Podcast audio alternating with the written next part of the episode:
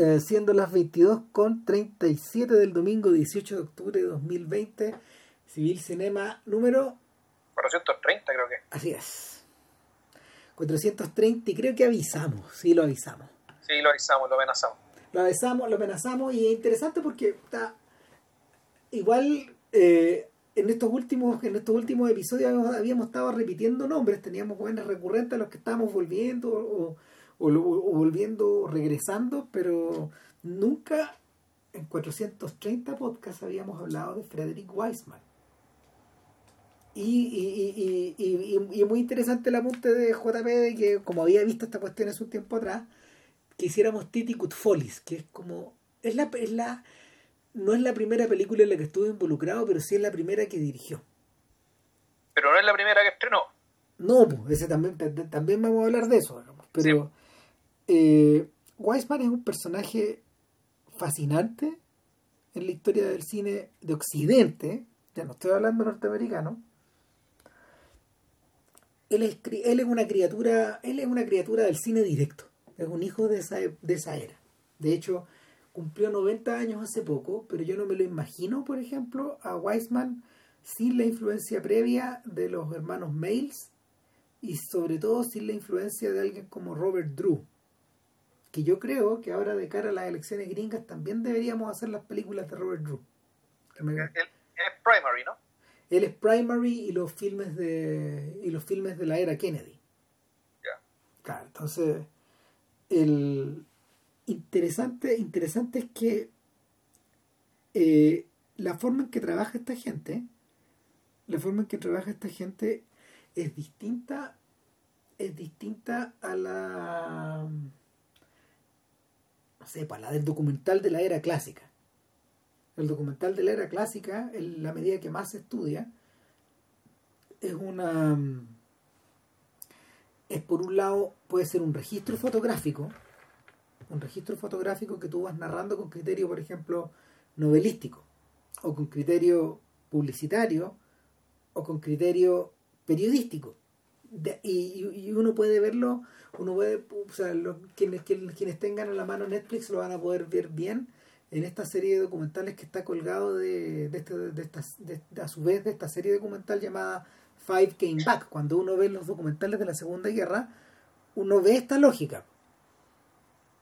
Que, que, que, que es una narración, es una narración más bien seca, eh, a veces cargada de patriotismo, por ejemplo, o a veces cargada como de, de, un, de, un, cachito de poesía o por ejemplo o por el contrario es un, es un registro más bien seco ordenado eh, clínico eh, donde lo que tú estás viendo corresponde a lo que te están hablando o, o las cosas dialogan más de cerca etcétera que, que los gringos que los gringos tenían como más bien impuestos.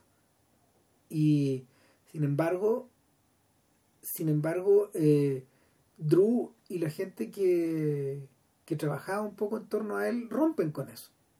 Primero que nada porque ocupan sonido directo.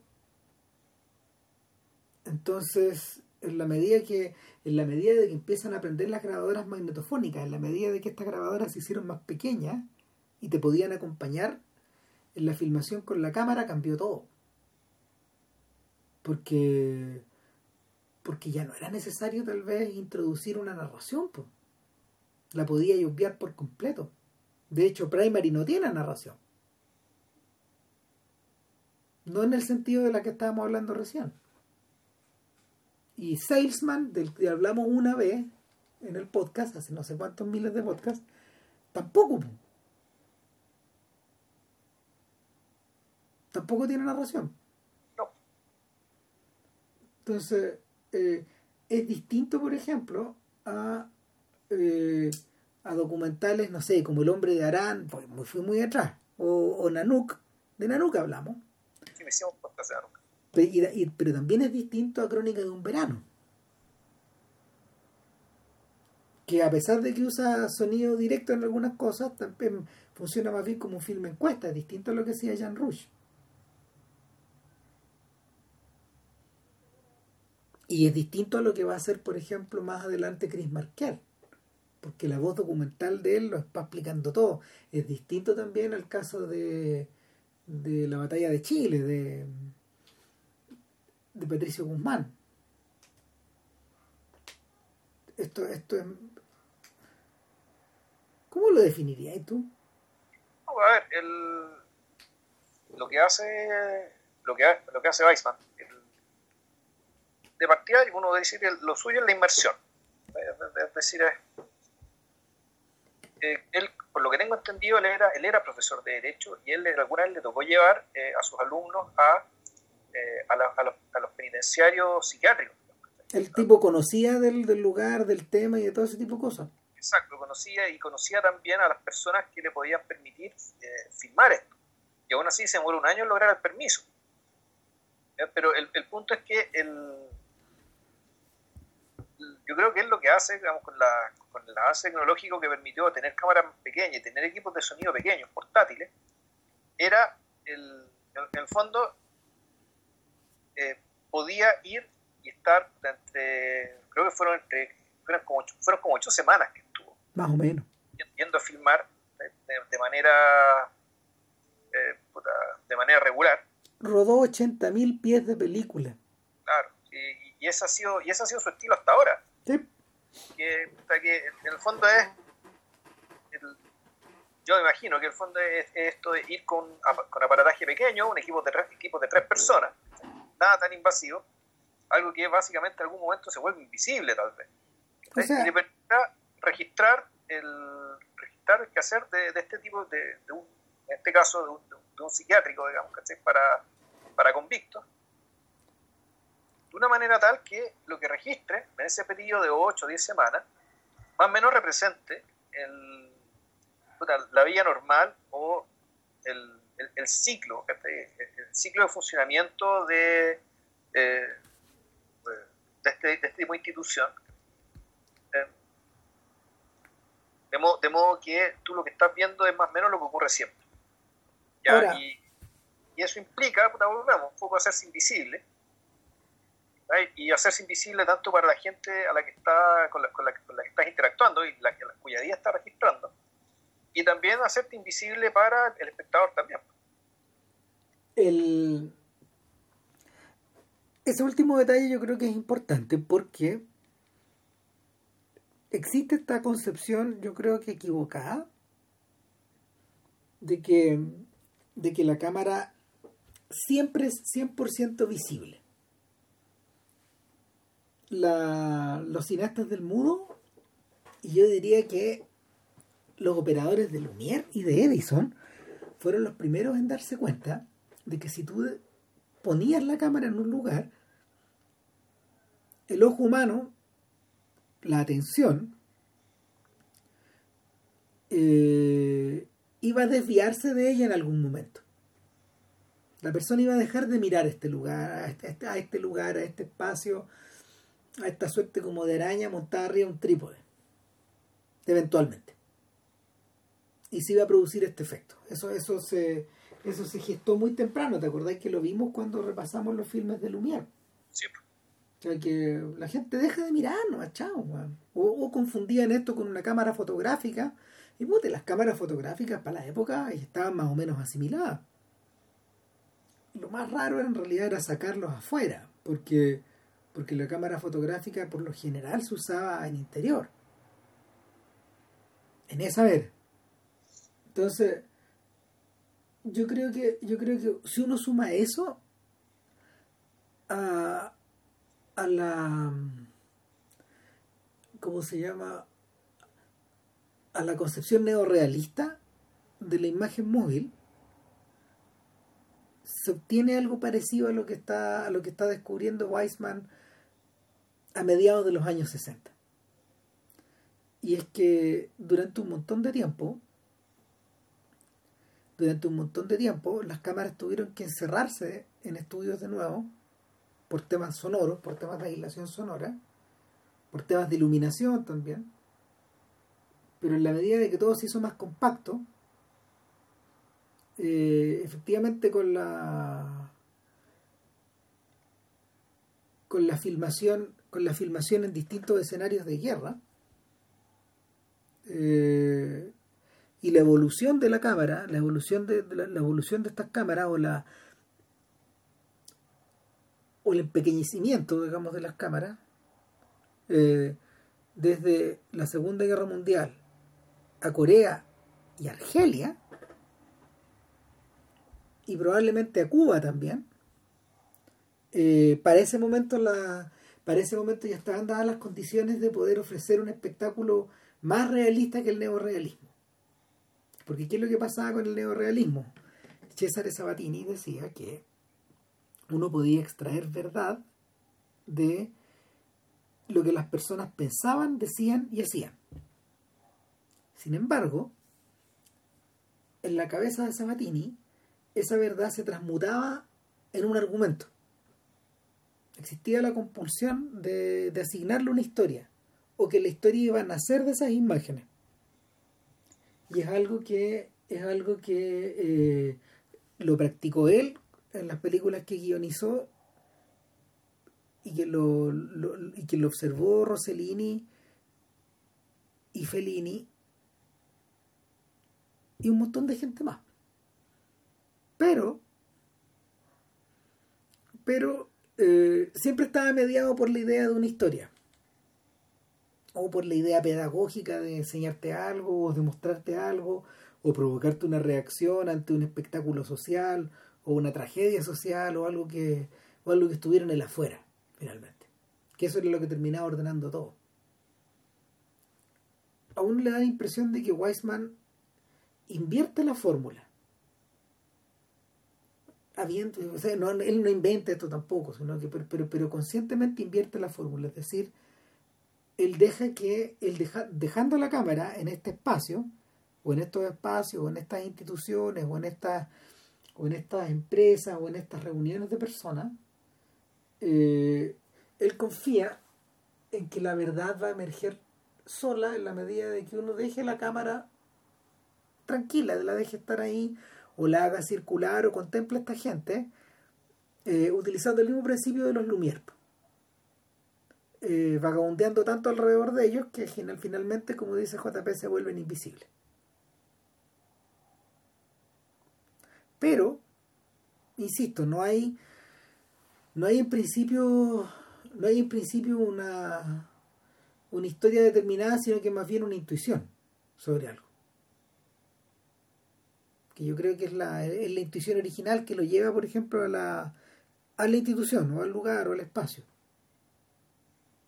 O sea, hace muy poco eh, ah, bueno, y pasa otra cosa con Weisman, que la medida que uno vaya haciendo más podcast, me imagino, de, lo vamos a ir entendiendo mejor, pero en la medida de que el prestigio de Weisman aumenta, es la institución misma la que llama a Weisman. Eso le ha pasado antes. así terminó filmando, por ejemplo, Ballet en París. O terminó invitado a una especie de beca por la Biblioteca Pública de Nueva York eh, ahora que está convertido como en una celebridad, ahora que hace poco cumplió 90 años. Porque ese es lo otro, que Westman sigue filmando todavía. Y a un, gran ritmo, o sea, saca, tiene muchas películas, que es casi una al año. Sí, hay momentos en que una al año, y las guas son largas más. Porque eso es lo otro, que, eso es lo otro que ido pasando. Claro, se, se han puesto cada vez más largas. Mira, el único caso, el único caso que, lo encuentro medio similar es de este realizador francés Raymond Pardon Pero la diferencia que tiene de Pardon es que de Pardon no llegó, no llegó desde una profesión liberal. De Pardon es una fotógrafo. O sea, este señor que ya tiene, no sé, eh, tiene como le da a nuestros papás, de, de Pardón es del año 42, más o menos. Entonces, claro, él, él, él, se inicia, él se inicia como fotógrafo, él se enseñó, él se enseñó a sí mismo a sacar fotografía y, y él partió como, como, como, como fotógrafo de guerra. Él estuvo en, en, en Argelia, en Vietnam, Biafra, Chad, estuvo en Chile también, en la Unidad Popular. De hecho, hay editado en Chile un libro, creo que por no me acuerdo si es por ocho libros o Reel o bueno, es alguna editorial, digamos, que está especializada en libros, en libros visuales, o que tiene una línea de libros visuales donde recogen, donde recogen el, el fotoreportaje que, que Depardon hizo durante la, la UPEP en Chile. Y él es un él era un fotógrafo de la agencia Gama en esa época. Y tiene un Pulitzer y todo eso, ¿no? toda su vida es así. Sin embargo, eh, él comienza a hacer películas casi al mismo tiempo que, que Weisman. Pero filma mucho menos. Y, y, es cosa de repasar los títulos de las películas. Hasta los títulos se parecen a los filmes de Weisman. Hay uno que se llama, eh, no sé, Beirut Centre-Ville, por ejemplo. ¿Cachai? En África son, son, son, son, son espacios, son lugares, manicomio. Hay uno que, hay uno que es sobre. Hay uno que efectivamente es sobre el sistema policial. Es como una carrera paralela la que tienen los dos. Más o menos. Entonces es divertido, es divertida esta sensación de que los dos dialogan. Y hace un tiempo atrás, de hecho, eh, hizo una cosa que se llamaba La Vida Moderna, que era un era, era una serie donde se hacían sucesivos perfiles de campesinos al interior de Francia, muy al interior de Francia. Y una serie de televisión que, que, que fue armando un poco, un poco en esa lógica.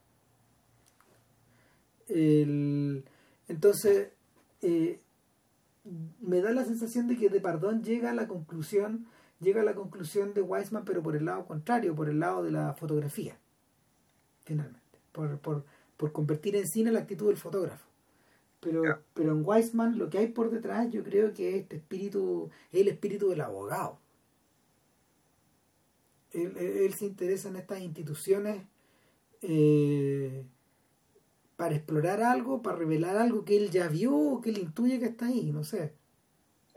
Mira, yo en realidad, eh, yo, la, esta, la película de, de Follies, el, yo he pensado mucho desde que la vi, he dado harta vuelta, ayer, el otro día vi una entrevista que le hicieron en Wire, ¿Ya? Eh, te la mandé el link, sí.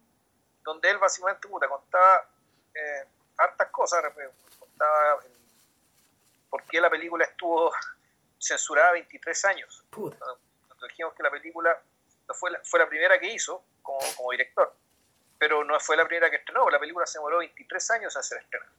Recién la pudo estrenar en 1990. Ya, el. Pues, hay un montón de razones detrás. Eh, pero el, ¿cómo se llama esto? Lo que me llamaba la atención fue algo que dijo acerca de, un poco de los dos tiempos. ¿Cachai? En, el sentido de que la, él cuando está filmando, él está preocupado de lo que está viendo, pero también está preocupado de que, eh, de, que el registro sea correcto, ¿cachai? Se tiene la cabeza bien ocupada. En, cambio, cuando él está editando, él realmente se está dando cuenta qué es lo que tiene al frente. Ya. El, hay, volvemos, o sea, con eso voy con los dos tiempos. Está el tiempo en que tú ves, y después está el tiempo en que tú entiendes. Y ese tiempo cuando tú entiendes es cuando realmente estás viendo lo que filmas. No viendo lo que estás, no, viendo, no cuando estás viendo lo que estás filmando, porque tú estás preocupado de filmar. Pero cuando estáis montando y estáis viendo lo que hay a montar, ahí un poco se te arma la cosa y, y, y tú puedes sopesar y tomarle el peso a, a, a lo que tienes. Y de ahí puedes incluso extraer esta, esta pseudo historia o el corazón de aquello que vale la pena contar de los ochenta y tantos miles de metros de, metraje que, mm. que, filmaste. y eso también puede darse, eso también calza con, con la estructura misma de la película, que empieza y termina con la misma escena, pero la película está hecha de manera tal que la, la escena de, al principio al final son la misma, pero naturalmente después de ver, de ver lo que viste, tiene un significado completamente distinto no es exactamente un cierre de ciclo lo que te están mostrando. No es, un, no es que aquí pasó un año, aquí pasó algo, y vuelve, vuelve, vuelve. Básicamente nos están dando cuenta De, un, de un ciclo, de un, de un, ciclo acotado, digamos, de la vida de este lugar, sino que en realidad ahí lo que pone en evidencia, volvemos, son los dos tiempos, ¿cachai? Aquello que es por primera vez y aquello, y aquello que entiendes, ¿cachai? Una vez que tomáis peso esta cuestión. El, la película se llama Titicut Follies porque el Titicut es el nombre indígena, digamos, que está ahí, de, del pueblo nativo de la zona de Massachusetts, que le daban al río que estaba cerca de, eh, de este manicomio. El Eh, manicomio en rigor, espérate, el manicomio en rigor se llama, no, Clearwater o algo así, sí, espérate, es es el Bridgewater State Hospital. en Massachusetts. ¿no? Sí, Eh, sí. claro. Y el Titicut Follies es el show de variedades que hacían eh, con los internos, ¿cachai? como una ocasión festiva ¿cachai? para entretenerlos a ellos, ¿cachai? un poco para su salud mental y toda la vaina. Mira, Entonces la, la película empieza con una con un grupo de gente cantando, vestida con uniforme, ¿cachai? Y, tú estás así, oh, qué entretenido, qué simpático, después te das cuenta que en realidad esto es un espectáculo dentro de un manicomio para prisioneros, para convictos. lo primero, lo primero que a un neófito le ocurre cuando ve la película es que uno dice, ah, ok, atrapado sin salida. Sí, pues. Al tiro, al tiro. No solo porque, no solo por, eh, no solo por esta escena como media festiva que uno, que uno puede observar, sino por la, mm, ¿cómo se llama? Sino porque atrapado sin salida, o mejor dicho, alguien voló sobre el nido del cucu, del pájaro cucu, eh, es una novela que salió publicada un par de años antes de que Wiseman fuera a dar vueltas ahí. Es una novela como de principios o mediados de los 60 que escribió Ken Kesey, que de hecho es un sujeto que alguna vez frecuentó estos lugares. O sea, porque... Y, y el, el- libro causó harto impacto en su época. Puede que, por ejemplo, puede también que, que el propio, que, que el, que el texto del libro haya llegado a manos de Weisman. Y el tipo se haya interesado en eso. En paralelo, interesantemente, este psicólogo Oliver Sacks estaba precisamente en esta misma zona del país eh, y estudiando no, no, no, no estudiando correccionales digamos pero sino, sino, sino trabajando en hospitales mentales del mismo sector y comenzando a escribir sus primeras observaciones o primeros apuntes en torno a una serie de libros, o sea, que, que dieron fin, que dieron origen a una serie de libros acerca de salud mental o de o de ¿cómo se llama? o de o, casos de estudio eh, en términos de de no sé, de cognición o eh, de forma de entender fenómenos de la mente, etcétera. También se produce en el mismo momento. La otra cosa interesante es que de joven el propio, el propio Oliver Sacks había integrado de alguna forma la contracultura. Un poco como que Kesey había, había sido motoquero, había, había vestido de cuero, había hecho un montón de cosas. Y, y- el, personaje dista, ese personaje parece, ese personaje aparece en las memorias de Sachs. Y un personaje que, que dista mucho como de, de este viejito de barba, anteojos, tan, tan ramoroso y tranquilo. ¿no? Pero, pero fíjate que me llama la atención que esas tres cosas se articulan como al mismo tiempo. O estos tres intereses. Sí, ahora, el, lo- eh, bueno, pero cuando yo reconocí el Atrapado sin salida, ¿cachai? es cuando la- el documental de nuestro, el documental de Weisman se detiene en el, en el, en el, en el interno consciente, Sí, po. ¿cachai? en el personaje de, aquel, de aquella persona que sabe, que es consciente de que el lugar en el que está lo está destruyendo. ¿cachai? Que es más o menos la, que al menos la posición en la que está McMurphy, el personaje de Nicholson, en la, en la película en la película Forma, Y en la novela también. en la novela que me imagino que la novela también, que yo no la he leído. Claro. En la, ocurre, ocurre que en el libro, eh, ocurre que en el libro eh, se hace mención, se hace mención a algo que también aparece en la película de Scorsese, de hecho, en ¿cómo se llama? La isla del infierno, en Shutter Island.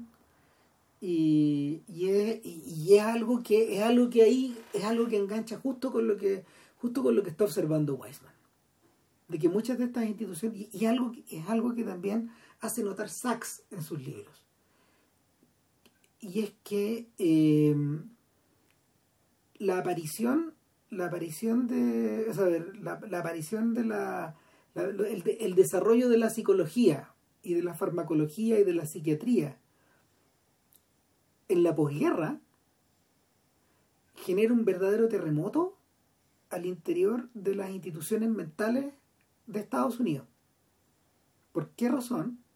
Porque las instituciones mentales, y esto es una cosa que rescatan los tres personajes al mismo tiempo, los tres de, los que, de los que estaba hablando, eh, estas instituciones llevaban más de 100 años funcionando de la misma forma.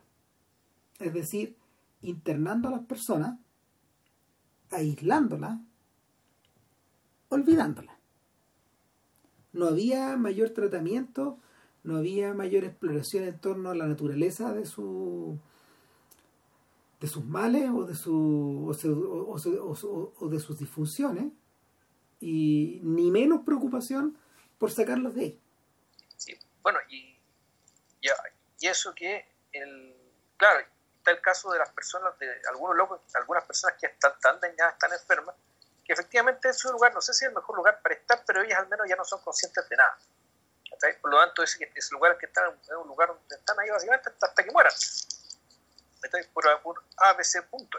Pero el, punto es que eh, está, están todos los otros personajes que en realidad no, no, pueden estar ahí, pero tampoco pueden estar en la cárcel. En el fondo, hay, una, hay una respuesta institucional incapaz de dar cuenta de, eh, de cierto perfil. Mm. ¿ya? El, y eso es lo que pasa con, con McMurphy. Bueno, puede estar en la cárcel y no puede estar en el manicomio. Y lo mismo pasa con este, con este paciente en particular, que el que va y desafía a, va y desafía a los médicos. Y los médicos, la única forma de vencerlo es, básicamente enfermándolo más. O sea, uno de los tipos, uno de los tipos dice en un momento, uno de los psiquiatras dice, a ver, ¿qué está tomando esta persona? Está, tomando tanto, Ah, perfecto. Eh, me da la sensación me da la sensación de que vamos a tener que darle esta otra cosa para ver si sus rasgos paranoides empiezan a bajar. O sea, eh, eh, estos, estos, tipos en el fondo están estos tipos están administrando están administrando la están administrando cómo se llama el remedio pero también en parte para disminuir el disenso pues o sea en el fondo lo están ecualizando para que sea funcional a la estructura existente. Exactamente Claro, y, no poniendo la estructura al servicio de la persona, supuestamente todo está al servicio de la persona, todo debería estar al servicio de la persona. Y ahí es donde entramos en materia, porque da la sensación, después de, después de observar las cosas que va mostrando Weisman, de las que ya vamos a hablar, de que en el fondo todo apunta, todo apunta a una lectura de que lo que, de que, de que el sistema es el que va adecuándote para que pueda ser funcional a él ya no solo adentro del hospital Bridgewater, sino que a todo nivel. Si ustedes se acuerdan de uno de los primeros podcasts que hicimos en pandemia, ese podcast sobre el hospital de Paddy, de lo que había vuelto loco al personaje de George. Scott es precisamente eso. De que, de que la administración de las distintas enfermedades, de los distintos casos, de las distintas de los distintos brazos de este enorme, de este enorme, de este enorme, de este enorme pulpo llamado el hospital, finalmente, finalmente solo puede ordenarse como desde arriba, determinando qué es lo que el hospital necesita para sí mismo. Claro, es una industria que tiene vida, que tiene vida propia. Entonces, yo creo que la gran iluminación de Weisman ocurre, en este caso, man, porque a ver, es muy extraño el caso en, la historia del cine de un realizador que en realidad entiende todo su método, toda su estética, toda su lógica en la primera película. Una película. O sea, lo, único que cambia es la duración de, de las películas. Claro, y, los temas, y los lugares, y las cosas que le importan, pero eh, pareciera ser que pareciera ser que, que Weisman que empieza que, se convierte en director a los 35 36 años más o menos por ahí eh, nace enterito. La guaguita nace completa nace, nace con bigote. Completa nace con bigote con terno no sé eh, el, el, personaje el personaje nace nace completo. Eh, lo más probable es que eso ocurra porque tal como ocurre con Orson Welles, que es un personaje que es igual para estos efectos, que al que le ocurre lo mismo, es que la experiencia acumulada en los años de circo, eh, en el teatro en el caso de, y la radio en el caso de Wells, y, y en, en el mundo de lo civil en el caso de Weisman, claro, lo formaron por completo antes.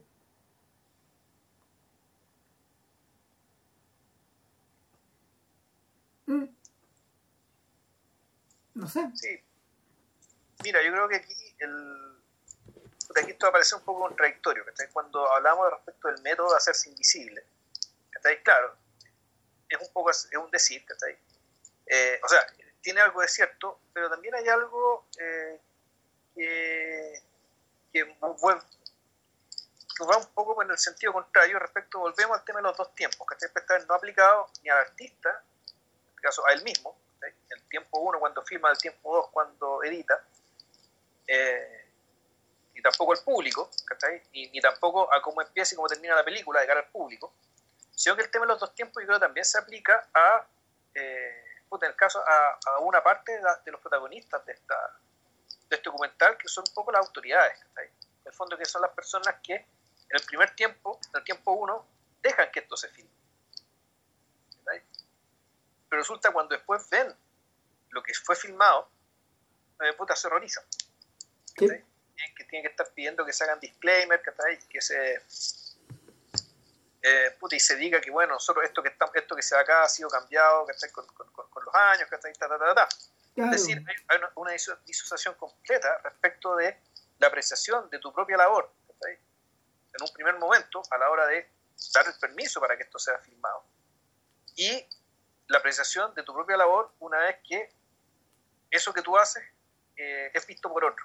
Mira. Y no solo es visto por otro, sino que también es puesto en, una película para que otros más aún lo vean. El, yo creo que por eso mismo es momento a lo mejor de empezar a describir qué es lo que pasa dentro de este hospital. Uh, a ver, Weisman, Weisman no, no, no, filma una película muy larga acá. Esto es como de una hora 25, por ahí, más o menos, un poquito más, no sé. Y y lo que vemos, lo que vemos, lo, que vemos en el fondo es lo que a Weisman le permiten filmar. Porque eso, eso, eso es lo que pasó. No es que, no es que él tuviera acceso a todo. No fue así. O sea, eh, Weisman, eh, Weisman ¿por dónde circula? Weisman circula por los lugares comunes, por ejemplo. Entonces uno ve diversas secuencias donde donde a, ver perdón enmarcado enmarcado en este, enmarcado en esta presentación musical que va reapareciendo cada tanto en que va reapareciendo cada tanto en pantalla, donde la gente no sé canta, baila, hay números de variedades, folies, como le dicen, locurillas, locurillas, que acá tiene, acá tiene otra, una doble acepción. Porque las folies que vemos adentro no tienen nada que ver, no tienen nada de locurillas. Entonces, el, ocurre que eh, cada tanto cada tanto se vuelve a eso pero entre medio por ejemplo vamos viendo eh, lo que ocurre en, en los salones comunes o en los patios o en los pasillos. Y y qué es lo que se ve bueno primero que nada eh, se comprueba algo que para algo que Bridgewater estaba sufriendo en ese momento el hospital no había sido creado creo que para más de unos más de una no sé un par de centenas de personas. En ese momento tenía más de 500 adentro. Solo hombres. Criminal criminally insane. Es decir todos ellos eh, en teoría habían sido habían sido recluidos ahí después de un juicio pero eso tampoco tampoco se sometía tampoco se sometía a la verdad. De hecho en la época en la época en que, en que Weisman filma, había, había gente internada desde, desde 1910, por ejemplo, y que, y, que todavía continúan después de, no sé, casi 60 años ahí, eh, cuando largamente ya se había vencido el, periodo en el que tenía que estar, pero nadie los podía recibir afuera, digamos. Esto es como, esto es como Shawshank, como la cárcel de Shawshank. La gente se queda adentro, ¿no? Y entonces el lo que, lo, que ocurre lo que ocurre es que eh, en paralelo vamos viendo, aparte de, aparte de eh, los pacientes y de los presos, por ponerles un nombre, eh, uno va observando también a los gendarmes, o a los doctores, o a las enfermeras, o a los asistentes. ¿Qué es lo que hace esta gente? Eh, por lo general tratan de que los internos no causen atados. Y en realidad es medio complicado. Esta gente tiene una pega muy pesada, porque como es tan antiguo Bridgewater, y eso sí que lo muestra, sí que lo muestra Weisman muy bien, tiene unos pasillos muy grandes, unas, unas celdas enormes y que no tienen baño adentro, y por lo mismo el aseo se ha convertido en un problema crítico. Entonces, entonces lo que va, lo que va observando, lo que va observando Weisman son son secuencias donde los tipos, por ejemplo, los bañan, los afeitan, eh, o los alimentan o los limpian eh, fuera de las celdas, pero adentro de las celdas los mantienen con la menor cantidad de ropa posible, es atroz. Sí, pues ahí en, la, entrevista ayer daban la explicación de por, por, qué, por qué la desnudez. ¿Cachai?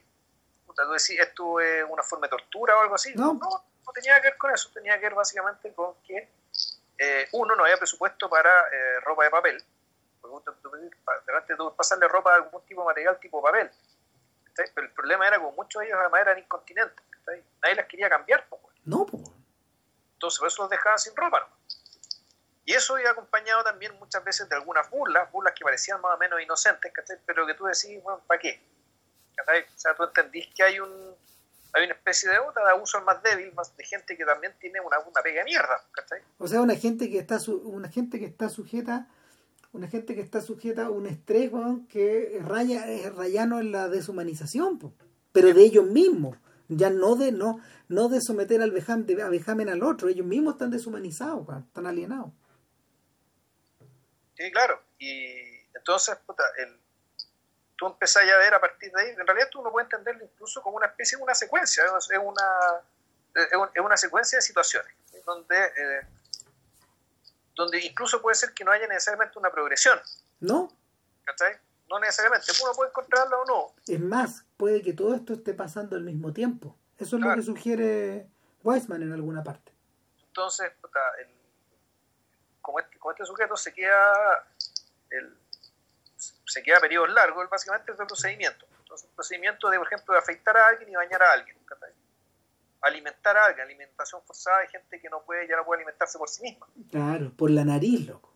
Claro, por, la nariz. y, y Weissman yo creo que hace algo que los otros documentales ya no va a hacer más, que en el fondo algo bien espectacular, en el sentido, en el sentido lo más neto de la palabra, digamos, no espectacular de que sea bueno, ni, llamativo, ni bonito. No sino que hace un montaje paralelo respecto a una persona a la que le están alimentando forzadamente y esa misma persona está muerta. O sea, esa misma persona... La imagen de la persona siendo alimentada y de su cadáver.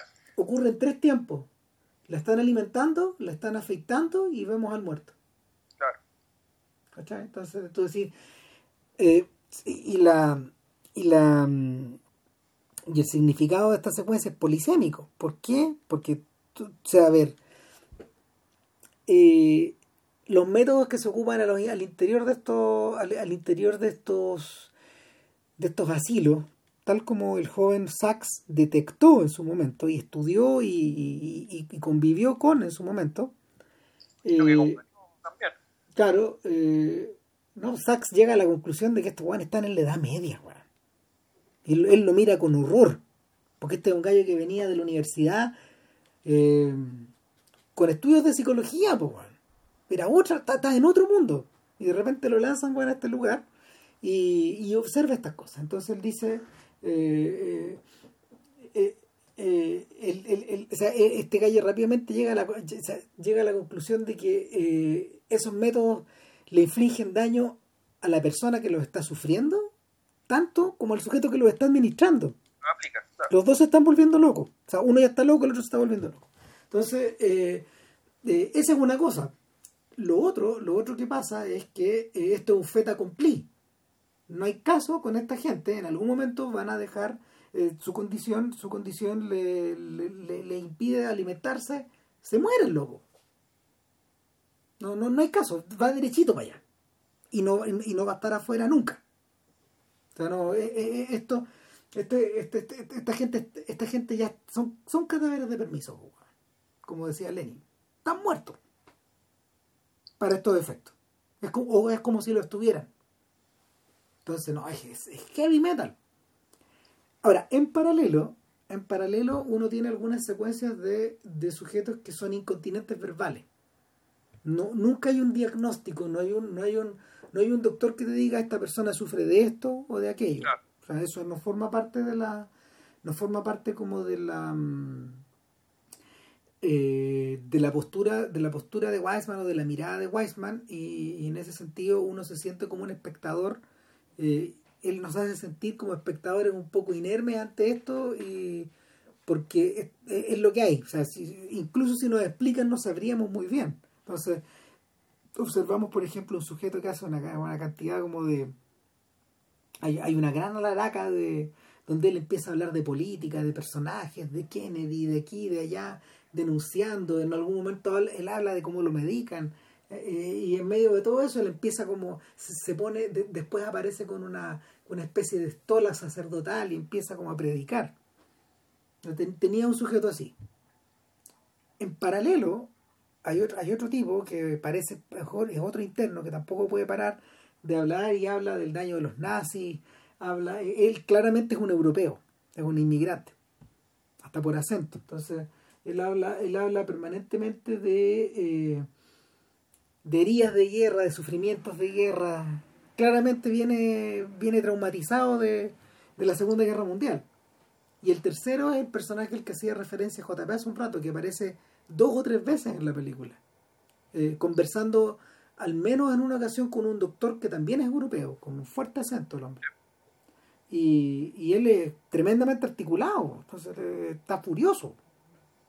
Este sujeto está, furioso está, furioso ese personaje. Yo, yo, creo que esa es la tragedia más grande de la película. El personaje que sabe que se está desmoronando, que tiene la inteligencia y la claridad que tiene una persona cuerda, que sabe que está desmoronándose, que el lugar en el que está no le ayuda en nada, y quiere salir y no puede. Y, no puede. Es, un caso de una impotencia y de una. Y, claro, los, médicos, que no, para ellos él es más bien un problema. Pero claro que sí, Más que un caso, más que un caso que del camerino una atención, una, una atención especial, una posible rehabilitación. Ahí volvemos a, a McMurphy versus la enfermera Ratchet. Sí. ¿Cachai? Porque, porque claro, o sea, a ver, si lo extrapolamos, si lo extrapolamos a, al, al problema que tiene la enfermera, McMurphy para ella es un atado, ella claro que el, personaje está planteado también en términos de términos malévolos, diabólicos. Pero, pero si pensamos en la pega de esta señora, claro, McMurphy es un tremendo atado ahí. Es, un, es, una cosa parecida a lo que le ocurre a Paul Newman en Cool Hand Luke. Que, se convierte en un problema para el sistema penitenciario en el que está, por contracultural.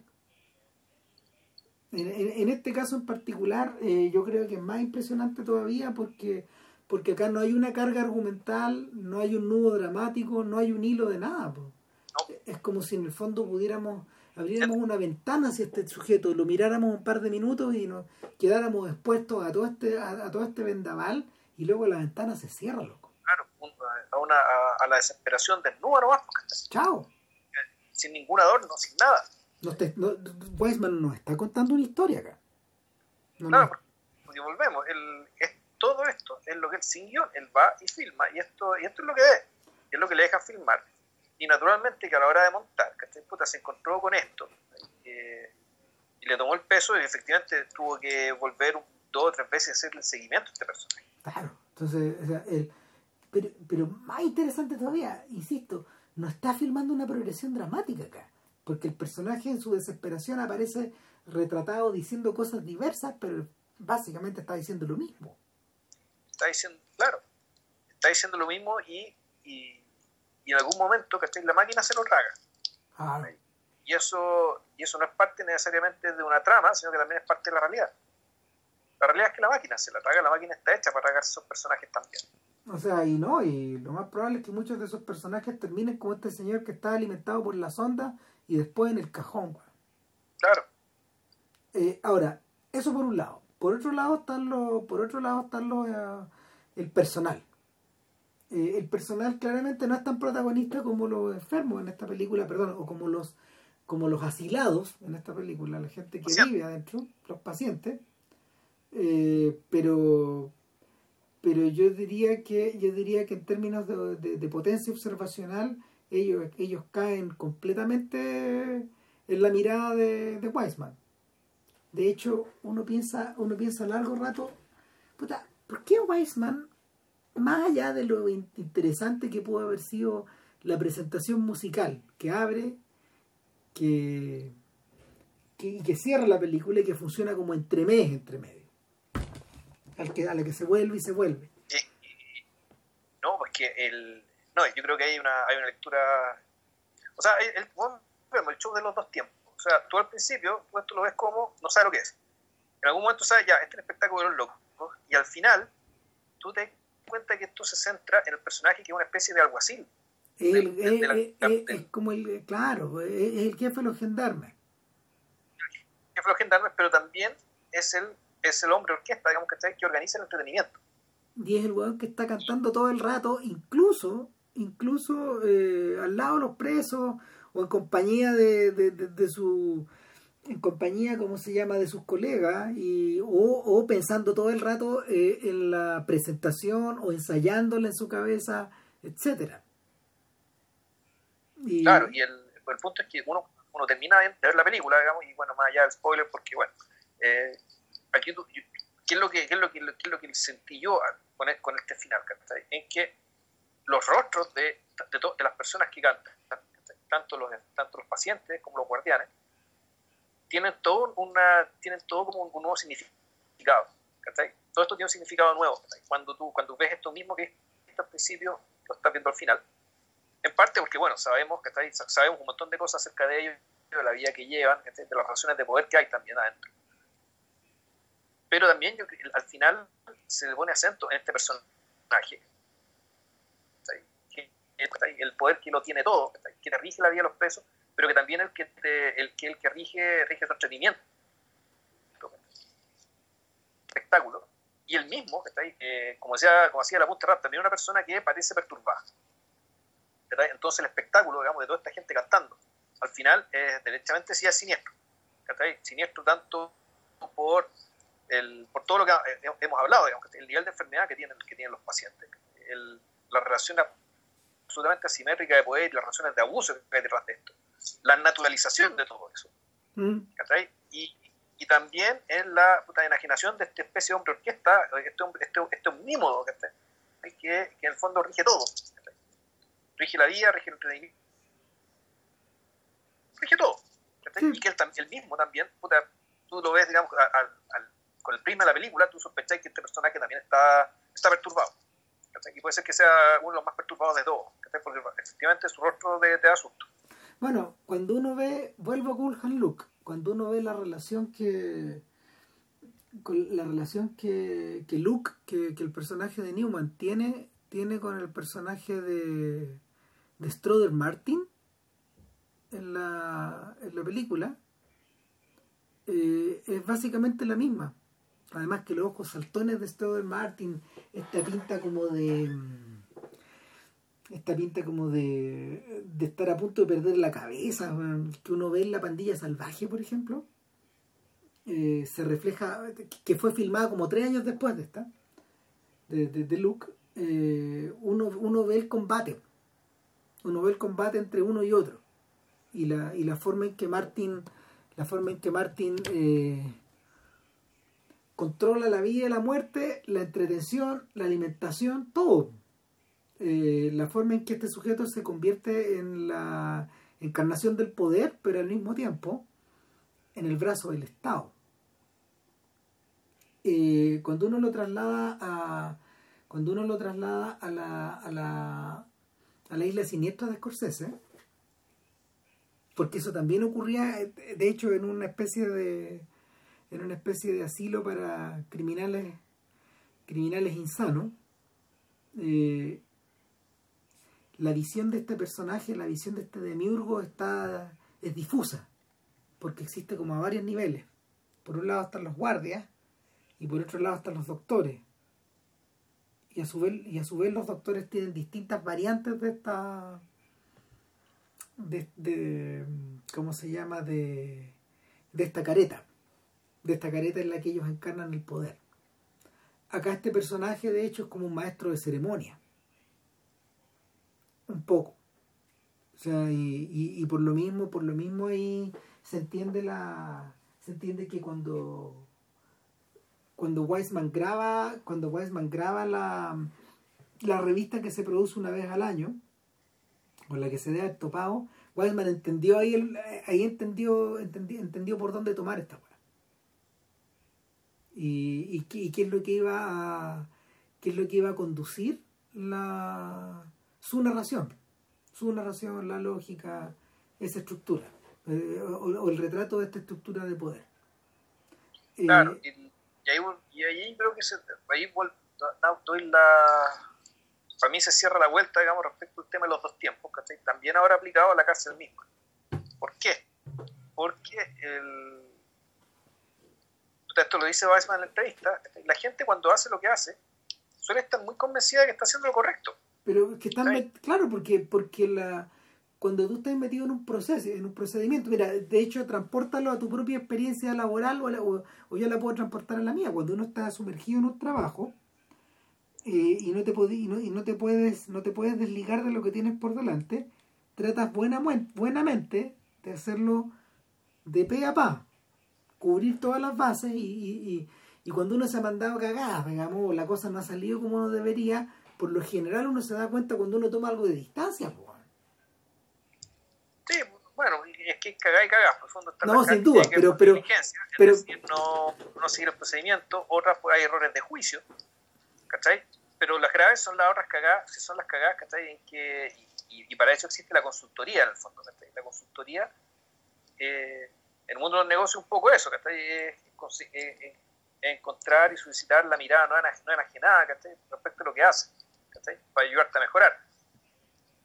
Aquí lo que ocurre, eh, y aquí el tema de los dos tiempos, por eso es importante el tema de los dos tiempos, es que el, las instituciones, por el hecho de ser instituciones, por el hecho de ser grupos de gente que están amarradas y se, vinculan a sí mismas, aparte, por, aparte de, de, lazos personales que se terminan generando, pero sobre todo por lazos burocráticos, y procedimentales. Puta, el, la, gente no ve, En el fondo, las cosas que hacen, Y no ven la atrocidad de lo que hacen. Esto puede estar emparentado lejanamente con lo que se llamó la banalidad del mal Esto de, de no ver el mal que estás haciendo. Bueno, piensa de nuevo, piensa de nuevo, por ejemplo, en la forma en que en la forma en que y esto, es de lo que habla Lanzmann y de lo que habla Bené en esos documentales del holocausto.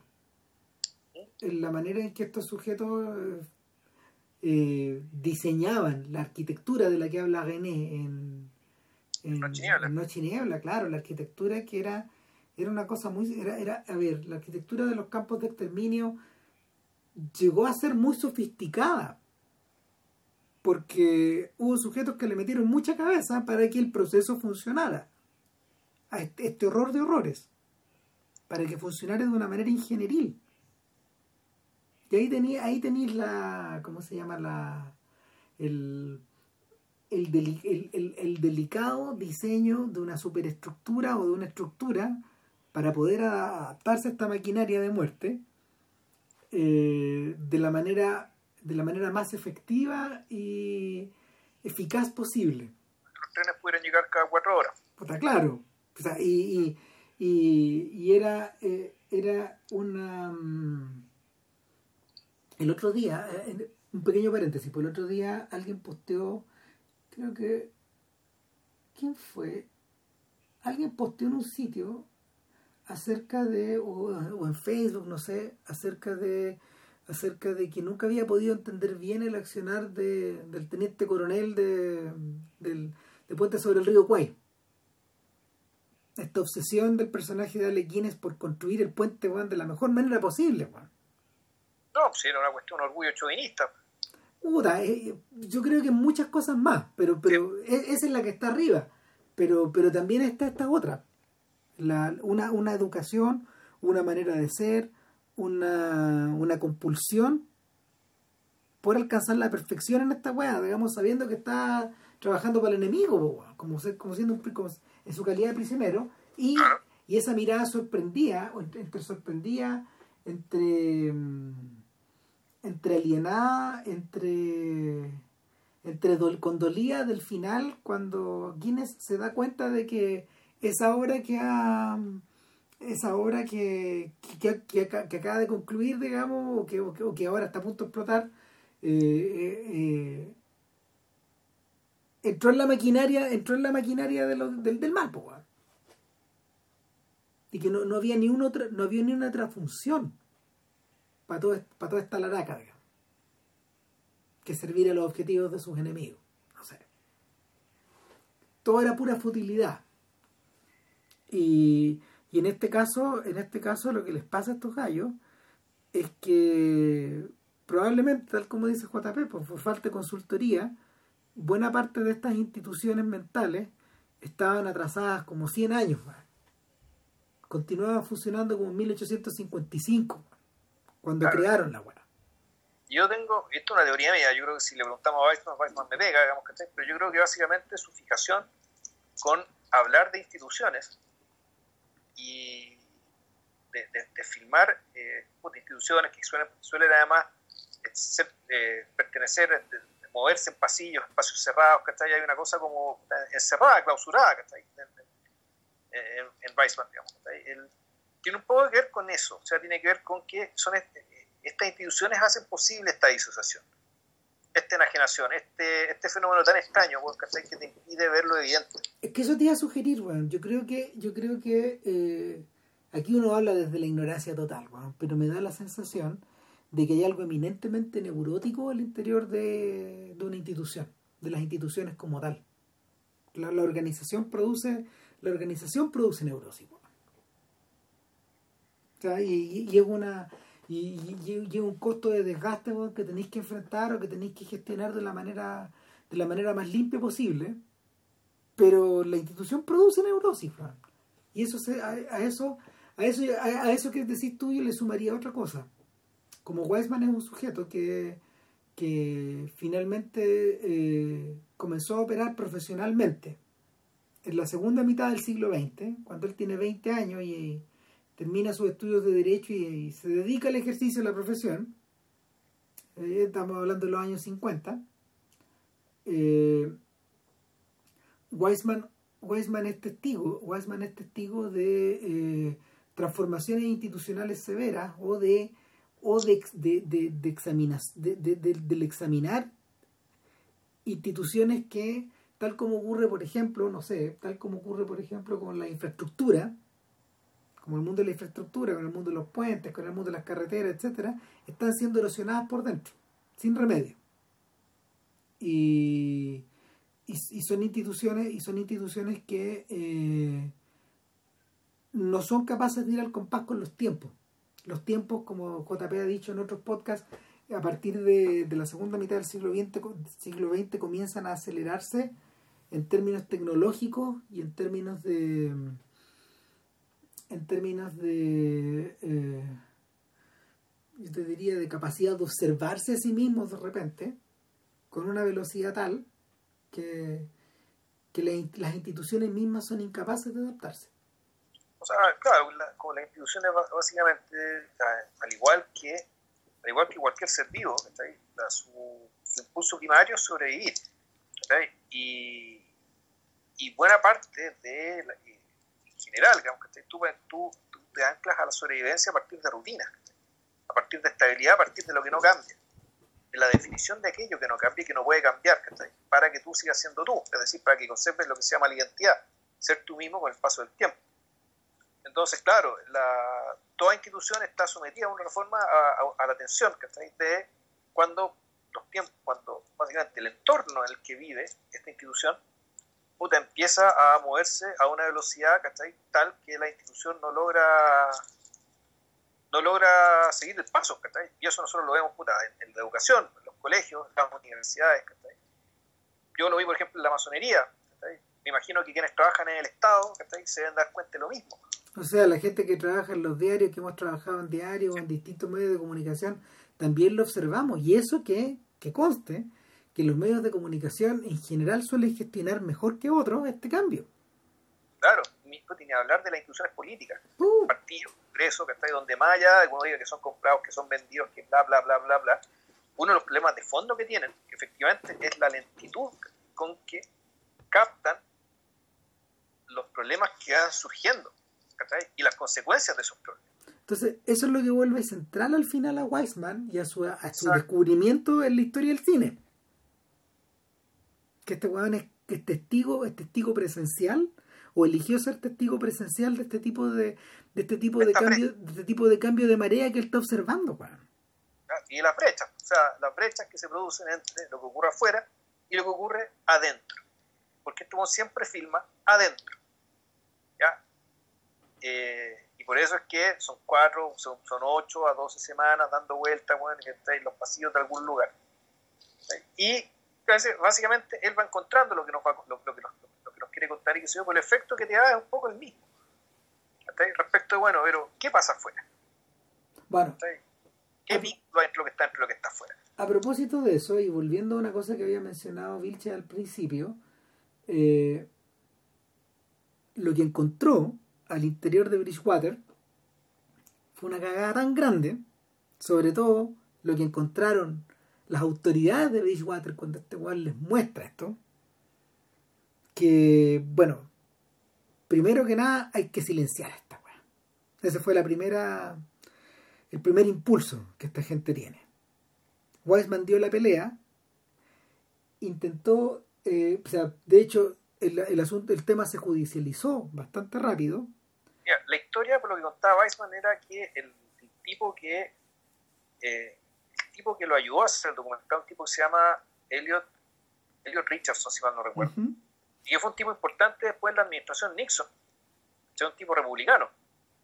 Eh, al tipo le ayudó, el tipo fue el que le ayudó, pero resulta que al gobernador de Massachusetts, si mal no recuerdo, llegó una carta quejándose por la desnudez de, de, la desnudez masculina, qué sé yo, y este gobernador, que era demócrata, eh, se quisieron cagar a, Richardson. Y Richardson fue el que hizo que la, película fuera silenciada, básicamente para cerrar un frente que lo pudieran perjudicar a él.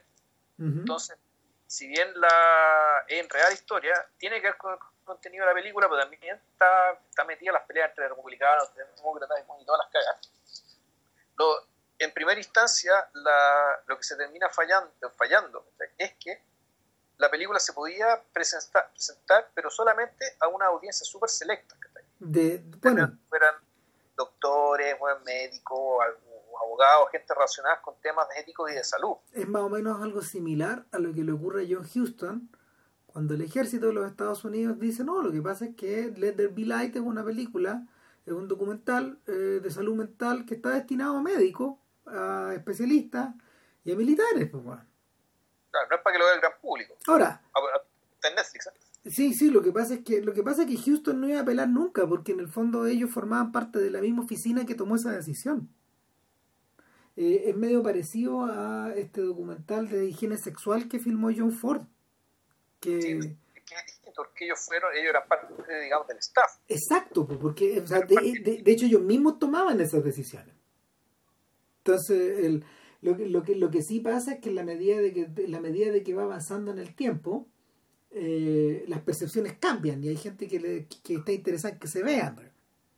Claro, en el caso de, el caso de Weissman, la, esa prohibición que estaba como está relativizada con esto que lo vieran, lo, vieran eh, ciertas personas, qué sé yo, y, esa prohibición era burlada cuando la daban las películas de algunos festivales de cine, qué sé yo, recién se pudo revertir el año 1990 cuando muere el juez que dictaminó el, el, fallo respecto de la película de Weissman.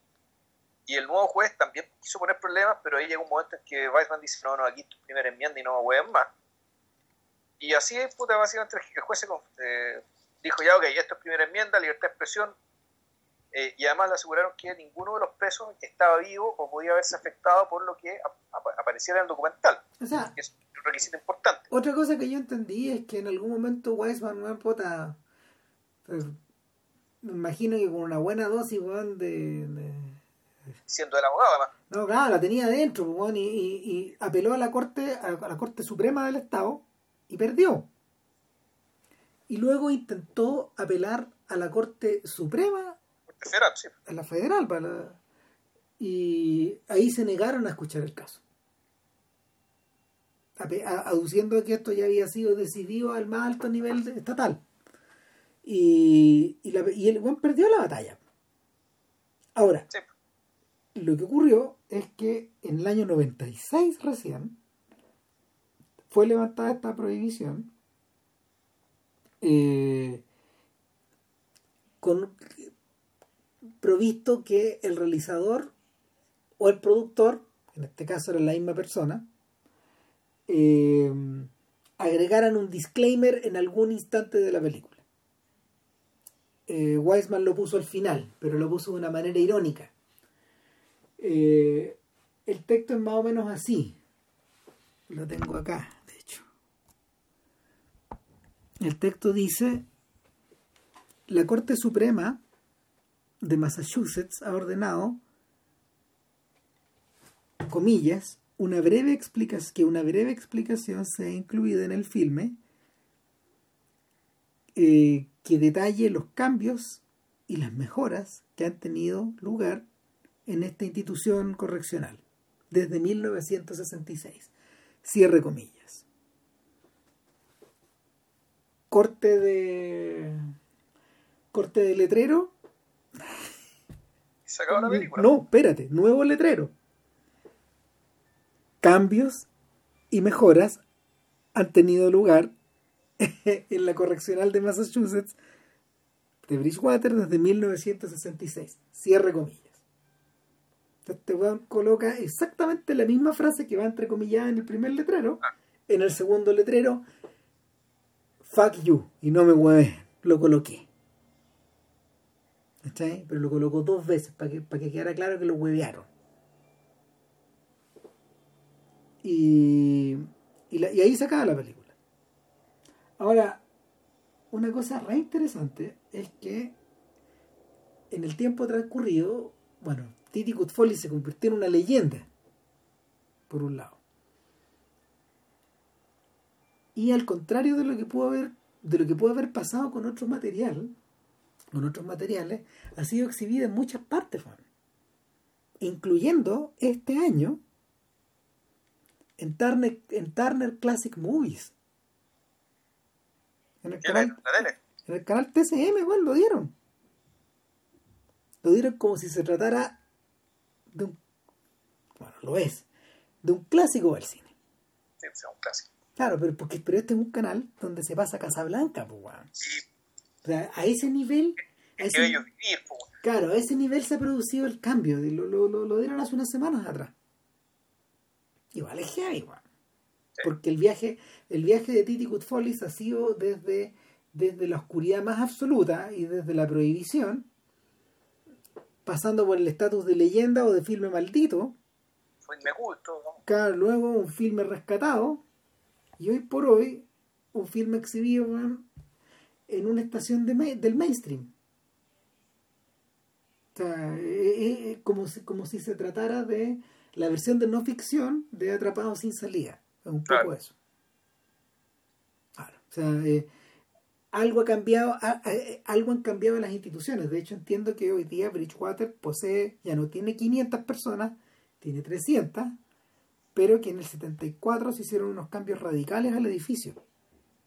Prácticamente lo hicieron de nuevo. yo creo que en parte también ayudó esto, a este tremendo escándalo a nivel estatal. Ahora, eh, es curioso que con tu primera película dejes la cagada de esa manera también. Algo cambió, pero, pero por otro lado te pusiste un poco en el ojo del huracán. Que yo me recuerde, a los hermanos Mails eso no les pasó nunca. No por lo menos a este nivel, porque no sé, lo, lo que pasó con Gimme Shelter es, distinto. O sea, el, es que bueno, lo que pasó en Gimme Shelter básicamente es que la cagada que estaba mostrando era mucho más importante que la, que, que, que, lo, que la película misma. Claro, porque la, la, la, el, material que ellos registraron se convirtió de hecho en una en, en material judicializado para, para, el juicio criminal, sé yo. Evidencia, con evidencia. Claro, se convirtió en evidencia, porque ellos estaban ahí. Eh, y, y, eclipsó, eclipsó el concierto mismo al final. Es un poco eso lo que pasa. Y, y, cuando ellos finalmente, cuando ellos finalmente eh, si continúan exhibiendo la película, la película se balancea un poco para los dos lados. Es un poco eso lo que ocurre. Pero yo, yo, estaba pensando en el caso particular de Salesman. Porque lo que pasa, lo que pasa en Salesman es que, claro, tú, tú te asomás y miráis el horror, pero, pero en realidad está bastante más domesticado. Además que la. Además que este mundo de, de vendedores viajeros y, este mundo como de conexión y desconexión respecto de lo que está pasando alrededor tuyo, claro, es, menos radical que esta weá. No, aparte que, digámoslo, la... El tema de los vendedores son antes que nada personas desesperadas, ¿cachai? Pero que están, efectivamente están acorraladas, pero puta, el... no están siendo sistemáticamente abusadas, o al menos por personas que están a la vista nuestra. Claro. Entonces eso, eso te cambia todo. ¿cachai? O sea, de hecho, cuando tú ves al tipo que están alimentando de esta manera, digamos que sin, sin él oponer ninguna resistencia, porque probablemente está medicado, puta, uno piensa, uno piensa de inmediato en los doctores nazis, pues, bueno. Sí. O sea, estamos a 20 años de eso, weón. Y eh, igual me tinca que, igual me tinca que, que algo del interés de eh, algo de eso está colado al interior de Shatter Island, de hecho. O sea, si de lo contrario no me imagino a Scorsese haciéndola. Y yo creo que esta es como la pieza que nos faltaba. Porque además se produce en la cercanía del lugar, pues. Se produce en Massachusetts también. Es una institución, una institución media gótica. Todos los personajes tienen pinta rara, digamos.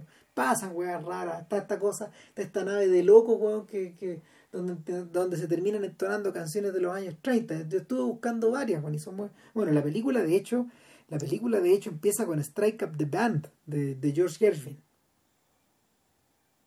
esa es la canción del comienzo y de repente suena Chinatown, My Chinatown, que, que es una canción como de 1910, 20, bueno, o sea, una un personaje, un personaje como este, como este alguacil, eh, debe haber tenido una fijación weón, con los musicales tal weón, que no sé, imagínate recordar melodías de 50 años.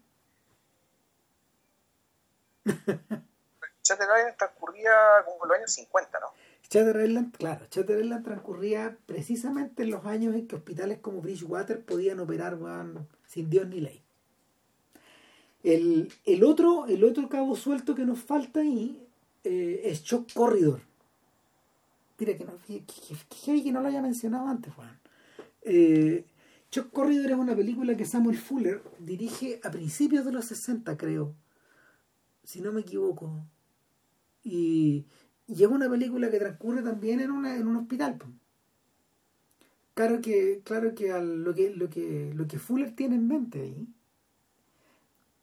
A ver, una, una parte importante, una parte importante de la filmografía de Fuller tiene que ver con la experiencia de la guerra traducida en todas direcciones. En detectives que investigan que fueron ex, ex soldados, en mafiosos que se integran a sus bandas que fueron ex soldados también. Eh, en ¿cómo se llama? En experiencias de paroxismo, weón, puta, en el campo de batalla, de un lado y del otro, del otro costado de, del, frente.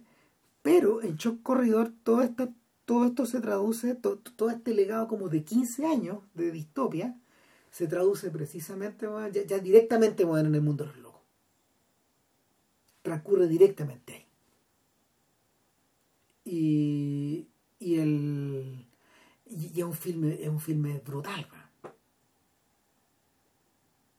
tanto así que claro que, que, en vez de abrirle puertas al viejo lo cagó más pues lo hizo o sea Fuller lo hizo un poco papa la, el estreno de esa película. Esa película se fue de inmediato a los potreros.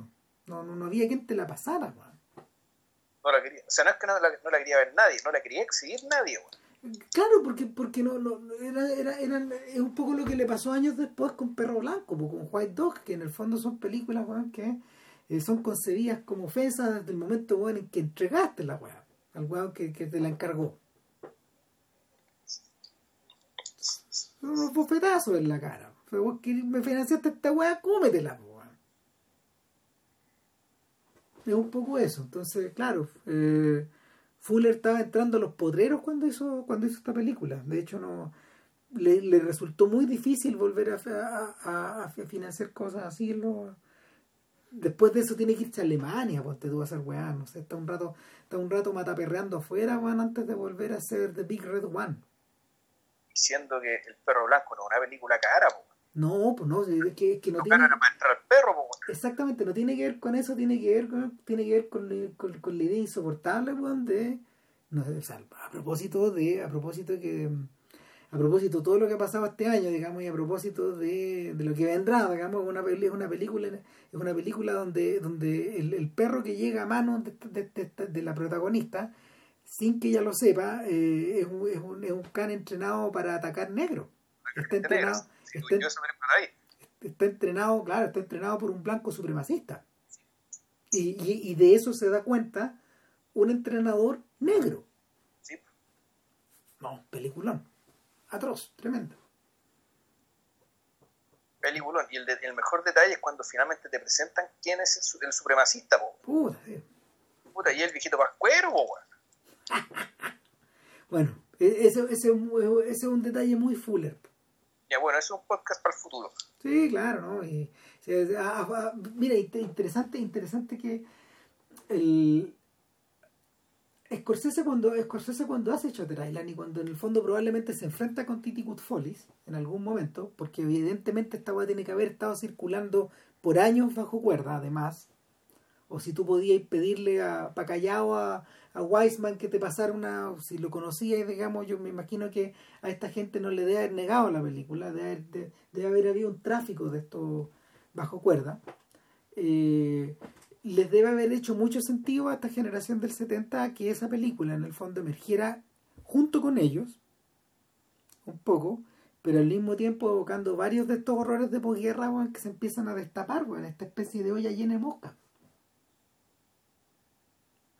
que, porque esto, esto, está, esto está ocurriendo al mismo tiempo que Vietnam, al mismo tiempo que eh, al mismo tiempo que eh, la sociedad, la sociedad, la sociedad americana entra en esta espiral en la que está todavía, de hecho, de, de, de, descomposición, de descomposición como urbana, de descomposición institucional, de, de desilvanamiento democrático, no sé.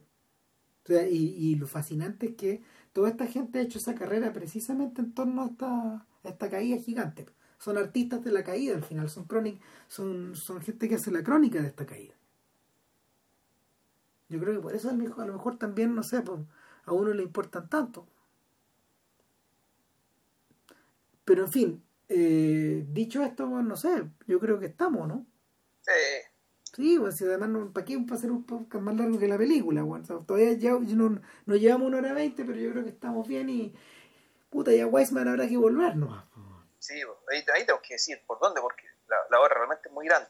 No, claro. O sea, de, hecho, yo creo que yo creo que una cosa que habría que mirar a lo mejor es que. A ver, porque los filmes realmente grandes, grandes de Weisman, que, que tienen que ver con instituciones como. No sé, como la escuela, por ejemplo o como la universidad o como ese tipo de cosas, pues a lo mejor pueden ser abordados juntos. Pero, pero hay otra variante que Weisman tiene que tiene que ver con una cosa que a él le importa mucho, que él es un señor del espectáculo. Entonces él ha filmado, él ha trabajado con la comédie francesa, tiene una, tiene una película sobre eso, se llama la Le Dernier Lettre, la última carta. Claro, pero es una película de ficción. Claro, pero es una película que se hizo porque él, este, él filmó a la comédie francesa antes. Ya. Entonces, finalmente lo invitaron a que él montara una, una obra y que la registrara con ellos. A ese nivel de respeto llegaron estos huevos. Ya. Claro, estos huevos monta una, una obra para nosotros. O sea, y claro, está eso, por ejemplo, o está este, o está este, o están, está- está- están estos trabajos como el que hizo este- esta cosa que se llama At Berkeley, o Ex Libris, o ¿cómo se llama? Libre de la Biblioteca de Nueva York, Claro. Berkeley de la Universidad.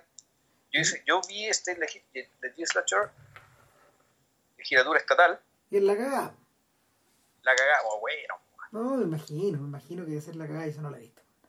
No, yo vi, yo vi una cosa más bien menor que se llama algo así como Public Gym, gimnasio público, una cosa así. Y es muy choro, es muy choro porque en el fondo es una es una hora menor, pero al mismo tiempo también es el registro de personas que son adictas a este ejercicio, pero que al mismo tiempo, no sé, son los constituye como personas. La persona es eso. Y es en movimiento, y como que la, la manera de filmar recuerda mucho como a la, a la manera de observar que tienen los Lumière, por ejemplo. Es bien bonito el ejercicio, eh. no es una película tan larga tampoco, en el fondo eh, eh, yo vi ese, eh, vi el de vi el de Crazy Horse, por ejemplo, el de el de este club de mm, el de este, este- el de este cabaret, de este cabaret en París también. Claro, y, y, y es un, y, es- eh, entiendo que ese filme es como un complemento pon, de, de, de cuando él filmó al Ballet Nacional de París, que se llama La Danse, algo así. Entonces, hay muchos lados por donde entrar ahí. Pero ¿y qué hacemos para la otra semana? No sabemos. No sabemos. No no Ahora, quiero decir que me tincó esto de Choc Corridor, porque nunca lo he visto. Creo que nunca ha hecho Fuller, po. No, no, bueno, nunca hemos hecho Fuller, hermano. O sea, y, ahí también hay esta puerta de entrada. También puede ser las películas de guerra, no, no necesariamente una u otra. así, Pero Fuller- ya, ya queréis complicar toda la No, weá lo y que 25 películas en una semana para el podcast. No, no da, po. Lo que a Fuller le pasó es que sin querer se convirtió en. Sin querer se convirtió, como se llama, en cronista de guerra, porque cuando él. Cuando él. Cuando él agarró vuelo, weón, puta, estaban de moda las películas de la guerra de Corea, weón. Entonces hizo varias. Hizo varias, incluyendo algunas como de, de, de, de- de extracción histórica sobre gente real. Claro, le pasaron, no, le pasaron un montón de esas weas, digamos, tuvo harta pega mientras, tuvo harta pega mientras hubo interés, y además que coincidía, pues Fuller llegaba desde la izquierda a escribir estas weas, pero le financiaban guanas de derecha. Exacto. O sea, que- Como a tanta gente, ¿no? Puta. Y, y no, y, y- y claro, no sé, lo financiaban estudios realmente fachos, pues. O sea, gente trabajó con la Fox un tiempo largo. Y claro, y ahí, de ahí vienen esas películas que, que claro, que, que ranquean entre los filmes de guerra más importantes jamás hechos. pues. Mira, podría ser Fuller. Démosle una vuelta. démosle una vuelta. Claro. Pero de repente, pues estamos muy gringos, weón, no sé. No, Ah. no, no es nada lo mismo. Bueno, y vemos. Ya, bueno. Sería todo. Que estén muy bien. Gracias por escucharnos y los mensajes buena onda que, que, que, nos llegan se agradecen como siempre. Saludos, y chau. Cuídense. Chau. Chau.